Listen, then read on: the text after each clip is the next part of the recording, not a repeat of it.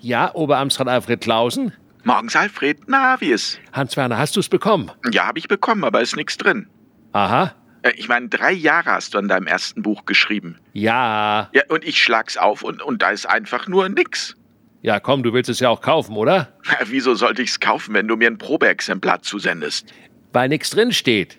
Ja, aber warum hast du mir dann das geschickt? Na, als Reminder, damit du es kaufst. Das in deinen Händen ist ein Fehldruck. Okay, Die Ausschussware von der Druckerei bekommen meine engsten Freunde. als Erinnerung, um es zu kaufen. Ja, komm, 20 Euro ist dir das Werk ja wohl wert, oder nicht? Was für ein Wink mit dem Zaunfall. Echt nicht mal der Titel ist zu sehen. Komplett verschmiert, die Druckerschwärze. Das Buch heißt einfach nur genial. Und damit schreibe ich über mich. Oh Mann. Über dich gibt es auch ein Kapitel.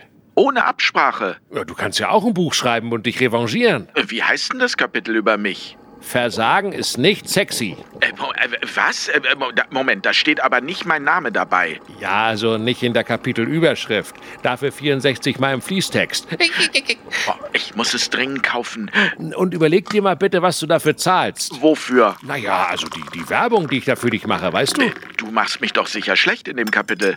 Hans Werner, any promotion is good promotion. Und ist der Ruf erst ruiniert, lebt es sich ganz ungeniert. Dringendes Unverschämtheitskäffchen.